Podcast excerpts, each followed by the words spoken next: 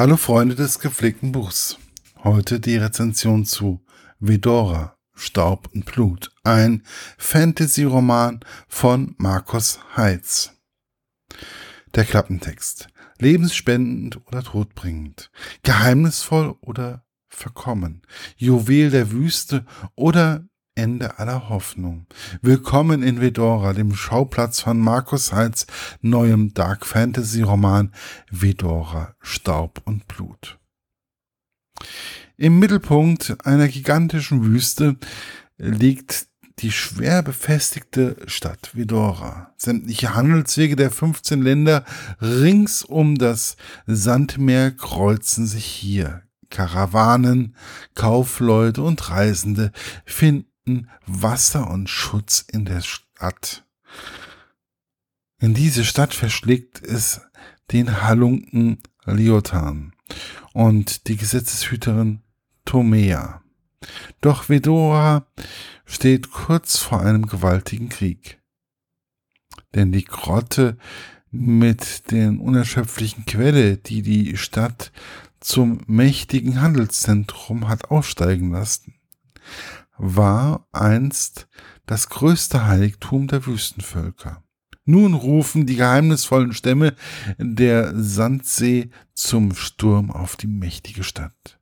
Leotan und Tomea geraten schnell in ein tödliches Netz aus Lügen, Verschwörungen, besitzen sie doch Fähigkeiten, die für viele Seiten interessant sind.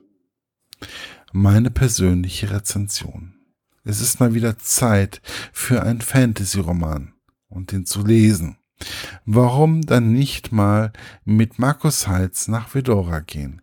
Gesagt, getan und schwupp ist man da. Man wird nämlich von Durus nach Vedora gezaubert. Man stelle sich einfach einmal vor, wie man aus einem dunklen und beschaulichen Wäldern von Waldvor in die Wüste von Vedora gezaubert wird. Und da gab es wirklich riesen Echsen, Skorpione, die einfach nur groß sind und eine Stadt, die wohl auch als Millionenstadt zu bezeichnen ist. Es gibt Stadtviertel, die nur von kranken, reichen, extrem reichen Kaufleuten oder einfach nur zum Vergnügen betreten werden können. Überall gibt es Mauern zum Schutz und natürlich dafür, dass man kontrollieren kann, was die Menschen wirklich nur dahin gehen, dass die Menschen wirklich nur dahin gehen, wo sie hingehen sollen. Wie schon in der Beschreibung des Verlags erwähnt wird, ist Vedora eine Handelsstadt, die mitten in der Wüste erbaut wurde und das auf den heiligen Quellen der Wüstenvölker. Das zum einen den Reichtum der Stadt sowie deren Lage auf den heiligen Quellen der Wüstenvölker zu Streitigkeiten führen kann, ist jedem Normaldenkenden wohl klar. Das ist ungefähr genauso, wie wenn man eine Stadt hat, wie zum Beispiel Jerusalem, die für Juden, Christen und dem Islam wichtig sind. Für eine Religion nicht zugänglich macht. Das kann dann nur Stress über einen langen Zeitraum bedeuten. So ist es dann auch in Vedora, denn die Wüstenfelder Völker werden einfach nicht in die Stadt gelassen. Und dort sind dann nun auch unsere beiden Helden, Liotan und Tomea, gelandet. Der eine ein Dieb aller Robin Hood und die andere eine Gesetzeshüterin, die mit besagten Dieb seit ihrer Kindheit befreundet sind. Die beiden lernen sehr schnell, sich in Vidora zurechtzufinden. Wobei beide in unterschiedlichen Gegenden landen. Tomea im Vergnügungsviertel und Liotan als Sklave im Luxusviertel. Liotan will unbedingt wieder zu seiner Frau und Familie zurück ins beschauliche Walfort. Dies ist nicht so einfach da es eigentlich keinen Zauberer gibt, welcher die beiden wieder zurückzaubern kann. Auch das, was in Walfor bedingt passiert, ist nicht unbedingt klasse.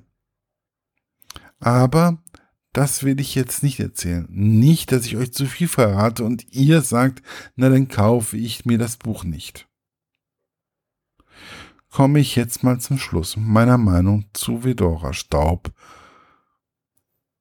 und Blut. Es ist wirklich klasse, wie Markus Heitz einen mitnimmt. Nur wäre mir manchmal eine kleine Atempause beim Lesen lieb gewesen. Denn das, was da alles im Buch passiert, ist einfach atemberaubend. Wenn man dann so bei der Seite 450 von 600 ist und man denkt, wie soll das alles nun aufgelöst werden? Und man sich vor allem fragt, warum ist das Buch denn gleich zu Ende? Dann hat der Autor einiges richtig gemacht. Und dabei hatte ich nicht nur das Gefühl, dass dies eigentlich eine Vorgeschichte zu einem weiteren Roman ist, damit man etwas über die Wüstenvölker lernt, den Glauben in Vedora oder die Zusammensetzung der Stadt, also was das für Menschen, was da für Menschen leben. Ich kann mir vorstellen, dass dieser Roman oder Zyklus seine Leser bekommt oder ich hoffe es zumindestens, denn ich denke, dass die Geschichten von Tomea und Liotan noch nicht beendet sind. Es ist ein Fantasy-Roman, der unbedingt nach einer Fortsetzung schreit. Diese geheimnisvolle Stadt und unsere beiden Helden sollten mindestens noch zwei Romane wert sein. In diesem Sinne, alle Fantasy-Liebhaber, geht in die nächste Buchhandlung, zum einen wird es euch die Buchhandlung danken und eure Fantasie wird es auch, wird es euch auch danken. Noch was, was mir wichtig ist.